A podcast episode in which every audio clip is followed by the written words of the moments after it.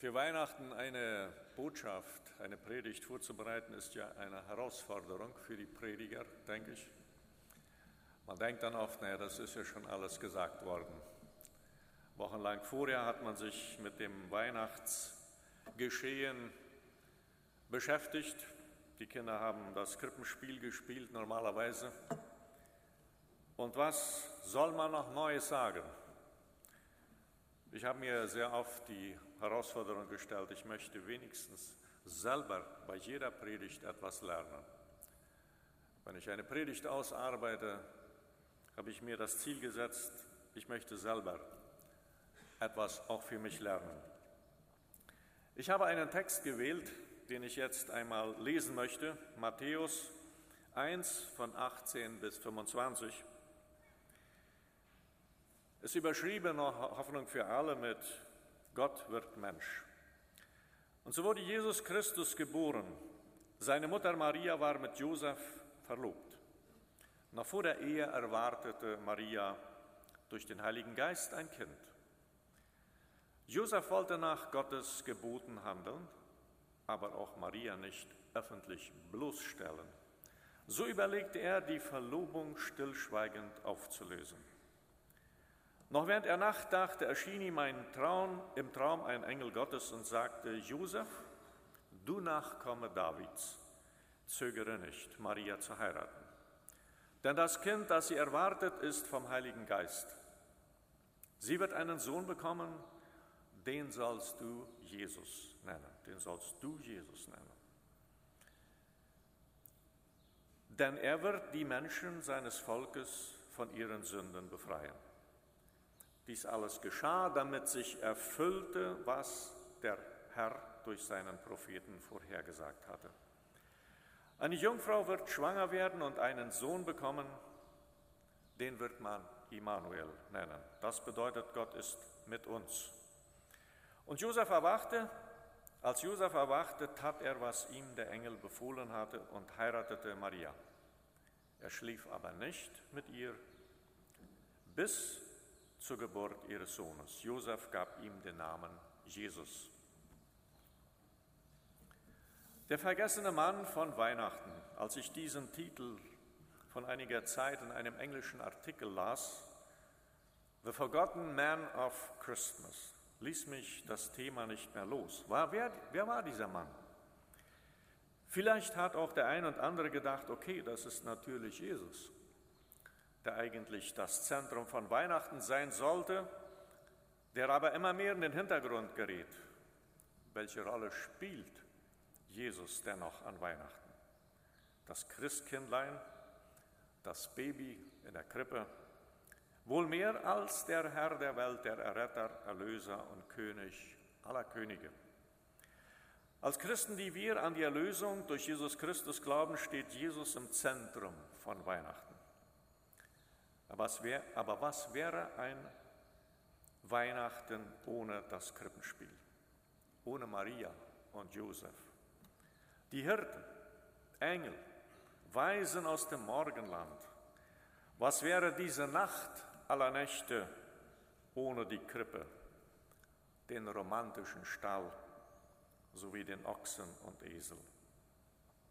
Natürlich kommen da noch Sterne, Lichter und der herrliche Chorgesang der Engel dazu. In der Weihnachtsgeschichte, beim Krippenspiel, bei der Dekoration oder in den Liedern kommen sie alle irgendwie immer wieder vor. Sie gehören zur Weihnachtsromantik. Dann verlieren sie ein Jahr lang ihre Bedeutung. Ich möchte mich heute mit, Figur, mit, mit einer Figur dieser weltbewegenden Ereignisse etwas näher beschäftigen. In der Weihnachtsgeschichte haben wir eine Person, die eine scheinbar unwichtige Rolle spielt. Josef. Josef wird in den Evangelien kaum erwähnt. Den einzig längeren Text finden wir in Matthäus 1, 18 bis 25, wie ich eben gelesen habe. In der Bibel haben wir kein einziges Wort, das Josef gesprochen hat. Sonst wird er kaum erwähnt und spielt scheinbar auch keine wichtige Rolle im Leben von Jesus. Oder doch? Im Gegensatz zu Josef wurde und wird Maria hoch in Ehren gehalten. Sie wird immer wieder erwähnt und im Leben und Sterben, auch im Leben und Sterben von Jesus. Und Josef? Wo war er, als Jesus verhaftet wurde? Wo war er, als Jesus am Kreuz hing? Maria wird immer wieder erwähnt. Sie scheint immer wieder im Leben Jesu. Sie ist dabei, als Jesus am Kreuz stirbt. Sie spielt eine wichtige Rolle. In der katholischen Kirche gilt sie als Heilige und als Jungfrau werden ihr viele Erscheinungen und Wunderheilungen zugesprochen. Aber noch einmal zu Josef. Wir finden ihn an der Krippe und damit hat es sich. Das Krippenspiel ist ohne Josef nicht komplett. Warum aber ist Josef wichtig? Was können wir von ihm lernen? Er war scheinbar ein schweigsamer Mann. Warum war er also wichtig? Einmal war er wichtig, war es wichtig, weil er ein Nachkomme Davids war. Und somit erfüllte er die Prophetie, dass der Messias ein Nachkomme Davids sein würde. Beide Stammbäume der Bibel, Matthäus und Lukas, führen nach Josef und nicht nach Maria. Wohlgemerkt, das war für die Geschichte wichtig. Schauen wir uns diesen Josef einmal etwas genauer an.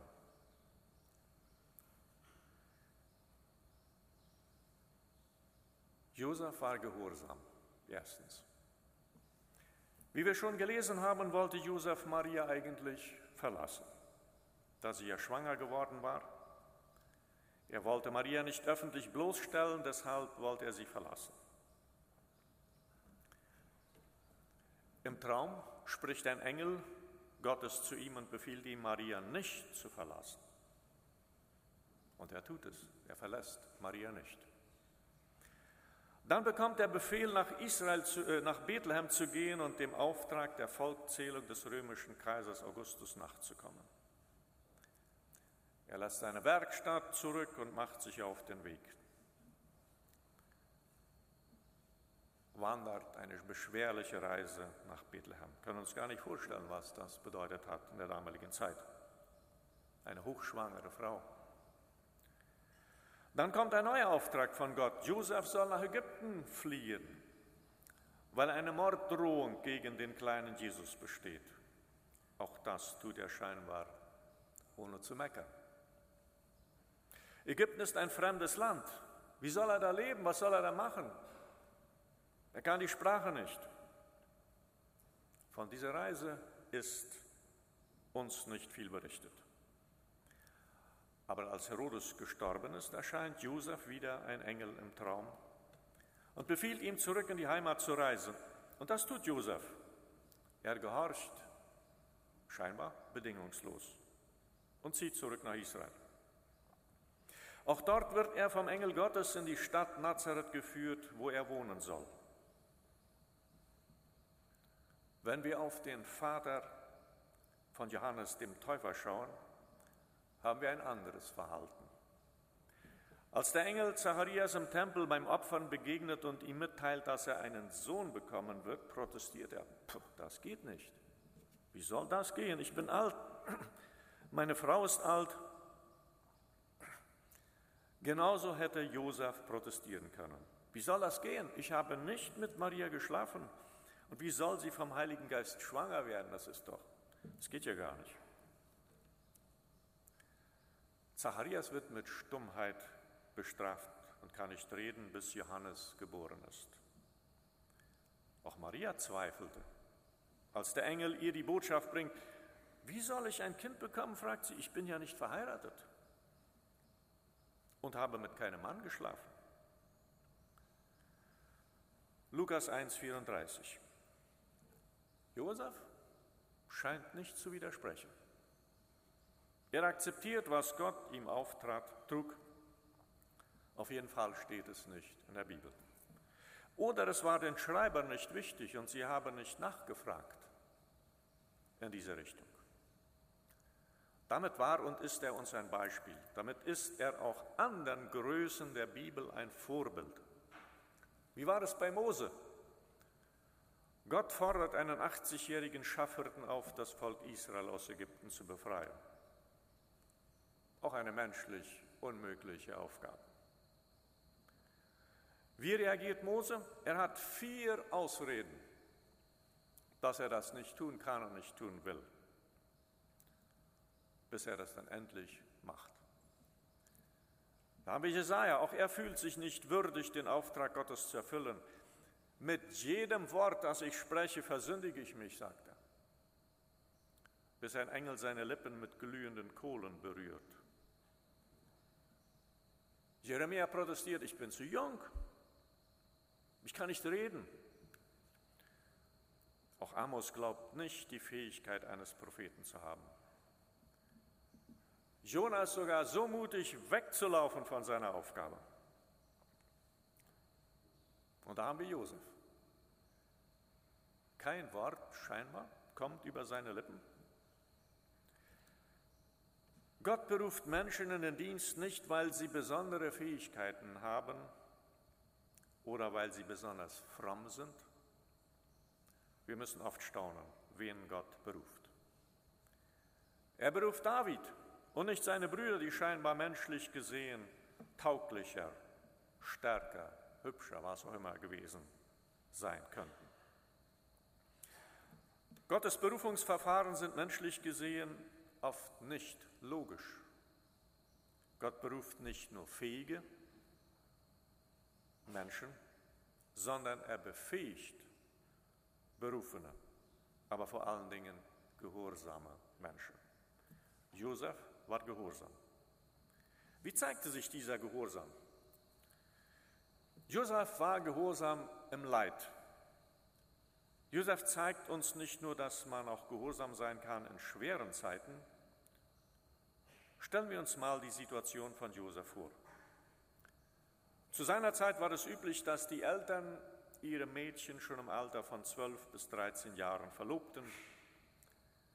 Das hieß, dass das Mädchen einem Jungen versprochen wurde, aber noch einige Zeit im Elternhaus lebte. Irgendwann zog sie dann ins Haus ihres Vaters. Von dann an galt die Ehe als gültig. Die Eltern spielten eine große Rolle. Das sehen wir bei den Erzvätern. Abraham schickt seinen Knecht in die Ferne, um eine Frau für Isaac zu suchen. Scheinbar hatte Isaac nichts dagegen. Oder es war einfach der Brauch. Irgendwann heißt es dann, er gewann Rebekka lieb. Wie genau die Situation mit Josef und Maria war, wird nicht genauer beschrieben. Es heißt nur, dass Josef mit Maria verlobt war und dann wie aus heiterem Himmel die unerfreuliche Situation. Maria ist schwanger. Was denkt Josef? Was denken die Eltern, die Nachbarn, die Freunde? Ja, was denken die Menschen und was werden die Menschen sagen? Wir können es uns gut vorstellen, auch bei uns gibt es ja ähnliche Situationen. Peinlich für alle Betroffenen. Eine Zeit kann man das noch stillhalten und verdecken, aber dann wird es offensichtlich. Josef muss das aushalten. Wir haben keine Ahnung, was er durchmachen musste. Davon steht nichts in der Bibel. Was haben die Leute geredet? Hat Josef Maria verdächtigt, untreu gewesen zu sein? Nach dem Gesetz Mose würde Maria als eine Prostituierte behandelt worden sein. Und doch steht in der Bibel nichts weiter über diesen Vorfall. Haben die Menschen es einfach akzeptiert? Auf jeden Fall blieb Josef treu und Gott hielt zu ihm. Zweitens, Josef war gehorsam auch in Zeiten der Angst. Es gibt Menschen, die gegen den Willen der Eltern und Verwandten einen Auftrag Gottes annehmen wie zum Beispiel als Missionare ins Ausland gehen, gefährliche Gegend gehen, auf Wohlstand und Sicherheit verzichten, um Gott zu gehorchen. Angst ist kein guter Ratgeber, heißt es im Volksmund. Aus Angst wurde vieles versäumt. das man getan haben sollte. Angst hat Menschen gehindert, aus ihrem Leben etwas zu machen. Wenn ich auf meine Ängste gehört hätte, dann hätte mein Leben heute ganz anders, würde mein Leben heute ganz anders aussehen. Viele Menschen lassen sich von der Angst leiten und verleiten. Josef hatte bestimmt auch Angst, kann ich mir nicht anders vorstellen. Sonst hätte er nicht die Aufforderung bekommen, nicht zu zögern. In Lukas 5 lesen wir die Geschichte von der Berufung der ersten Jünger. Jesus predigt am See Genezareth. Um eine bessere Übersicht und Position zu haben, steigt er in das Boot von Petrus.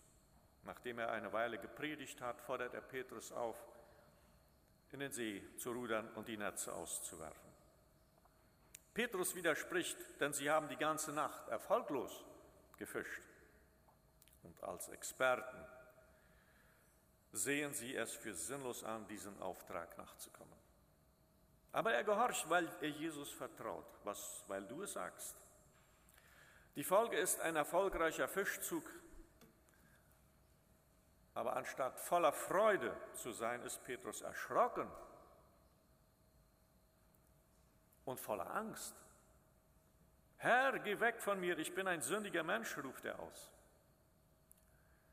Jesus antwortet, fürchte dich nicht. Fürchte dich nicht.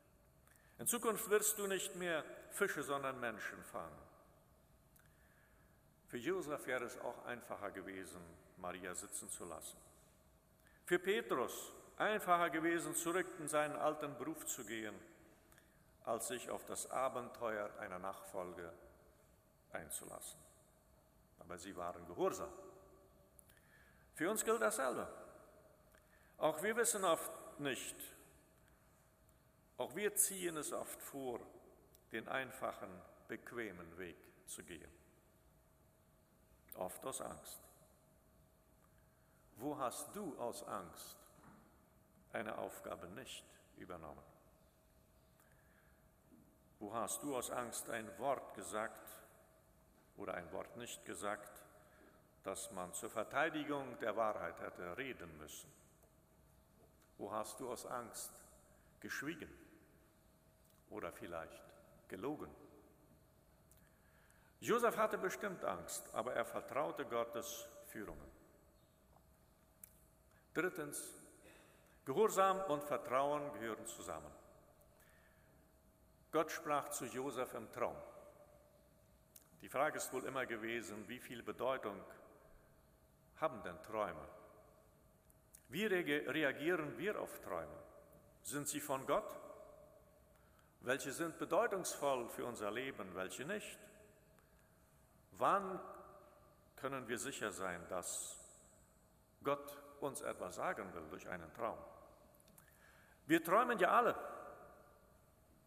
Ich jedenfalls ja. Und ich habe mich oft gefragt, was bedeutet dieser Traum? Will Gott mir etwas sagen? Ehrlich gesagt, ich habe schreckliche Sachen erlebt im Traum, ja. Verfolgung, große Schlangen, Gefahren. Allgemein wacht man auf und freut sich, dass es nicht Wirklichkeit ist. Und ich glaube, wir geben, jedenfalls ich, unseren Träumen auch wenig Bedeutung, treffe aber immer wieder Menschen, die mir erzählen, das habe ich geträumt. Das, glaube ich, war wichtig, dass ich das geträumt habe. Und hin und wieder gibt es Menschen, die fest dann überzeugt sind, dass ein Traum in Erfüllung gehen wird und auch schon gegangen ist. Träume sind Schäume, heißt es im Volksmund. Oft spiegeln sie unsere inneren Ängste und verdrängten Sorgen wider, das, das wovor wir im stillen Angst haben. In der Bibel spielen Träume eine wichtige Rolle. Sie wurden von teilweise gottlosen Menschen geträumt und von gottesfürchtigen Menschen gedeutet und haben die Weltgeschichte beeinflusst. Nehmen wir nur mal Josef, den Sohn von Jakob. Er träumte und erzählte diese Träume und machte sich zum Gespött seiner Familie. Ja, man hasste ihn dafür und wollte ihn umbringen. Letztendlich erfüllten sich diese Träume. Und er wurde zum Retter einer ganzen, seiner eigenen Familie und einer großen Nation. Es ist wohl nicht einfach, unsere Träume einzuordnen. Ich glaube, wir messen unseren Träumen oft wenig Bedeutung zu und reden vielleicht auch selten darüber. Soweit mir bekannt ist, wurde es auch nie auf einer Glaubenskonferenz behandelt. Wir haben wohl keine Theologie der Traumdeutung, vielleicht gibt es auch keine. Wäre vielleicht aber mal interessant, sich darüber mehr zu beschäftigen. Gott hat heute, denken wir oft, mehr Möglichkeiten, sich mit den Menschen, mit den Menschen zu kommunizieren. Durch sein Wort, seinen Geist, durch andere Menschen. Wir können von Josef lernen, dass er seinen Traum ernst nahm und damit in die Geschichte eingeht. Gehorsam hat immer Konsequenzen. Eine Konsequenz war, dass Josef Maria zu sich holte, aber keine sexuelle Beziehung mit ihr hatte, bis Jesus geboren wurde. Eine andere Konsequenz war, dass er mit Maria nach Bethlehem zog, damit die Prophetie erfüllt wurde und später dann auch die gefährliche Reise nach Ägypten unternahm. Stellt euch das nur mal vor. Wir würden die Aufforderung im Traum bekommen, sofort alles stehen, liegen zu lassen und ein fremdes Land auszuwandern. Würden wir erstmal überlegen, naja, das war ja nur ein Traum, nicht? Was haben die Eltern und Geschwister gedacht, als Josef und Maria plötzlich verschwunden waren? Es musste doch irgendwie auch geheim bleiben, damit man sie nicht verfolgen und irgendwie zurückholen konnte. Und dann komme ich noch zu einem weiteren Punkt, der mir auch wichtig schien. Josef war der Vater. In der jüdischen Literatur gab es keine einzige Stelle, wo Gott mit Vater angesprochen wurde. Jesus war der erste Mensch, der Gott Vater nannte. Es ist allgemein bekannt, dass Menschen, die mit ihren Vätern Schwierigkeiten haben, auch Schwierigkeiten haben, Gott als Vater zu lieben, anzunehmen. Ja, oft belastet die schlechte Beziehung zum Vater ihr ganzes Leben. Jesus muss, so würde ich denken, ein gutes Verhältnis zu Josef gehabt haben. Josef muss ein guter Vater gewesen sein. Auf jeden Fall hat Jesus nie erwähnt, dass das Verhältnis zu seinem Vater ein Problem war. Von Martin Luther wird gesagt, dass er ein sehr schlechtes Verhältnis zu seinem Vater hatte und lebenslang Schwierigkeiten hatte, Gott Vater zu nennen. Ich komme zum Schluss. Josef, der vergessene Mann der Weihnachtsgeschichte. Als ich das Thema setzte, habe ich mir schon gedacht, dass der ein oder andere sich Gedanken machen würde, wer denn dieser vergessene Mann ist. Ich will, wie ich schon sagte, nicht von Jesus ablenken. Jesus ist wichtiger. Aber genauso wie wir andere Personen der Bibel, über andere Personen der Bibel nachdenken, finde ich es wichtig, richtig, auch mal Josef etwas, unter die Lupe zu nehmen. Und das Weihnachten halt ein passendes Datum. In einem Satz könnte man zusammenfassen, Josef ist wichtig im Leben von Jesus. Besonders vor und nach der Geburt, bis Jesus erwachsen war und Verantwortung für sein Leben übernahm. Er hat ihn bewahrt, beschützt und erzogen. Er hat ihm ein Handwerk beigebracht. Als Jesus sich als Sohn Gottes zu erkennen gab und seine dreijährige Wirkungszeit begann, verschwindet Josef von der Bildfläche. Josef hatte seine Aufgabe erfüllt. Er hatte getan, was Gott von ihm wollte. Josef war gehorsam gewesen. Er hatte keine leichte Aufgabe übernommen, als er Maria heiratete aber er war gehorsam. Und das scheint mir die wichtigste Erkenntnis in dieser Geschichte zu sein. Bist du gehorsam oder rebellierst du gegen Gott, weil du seinen Plan nicht gutheißen kannst oder nicht einverstanden bist mit seinem Handeln? Denke darüber nach. Wo warst du nicht gehorsam und hast damit Gottes Pläne durchkreuzt? Möge Gott euch beim Nachdenken über dieses Thema segnen. Amen.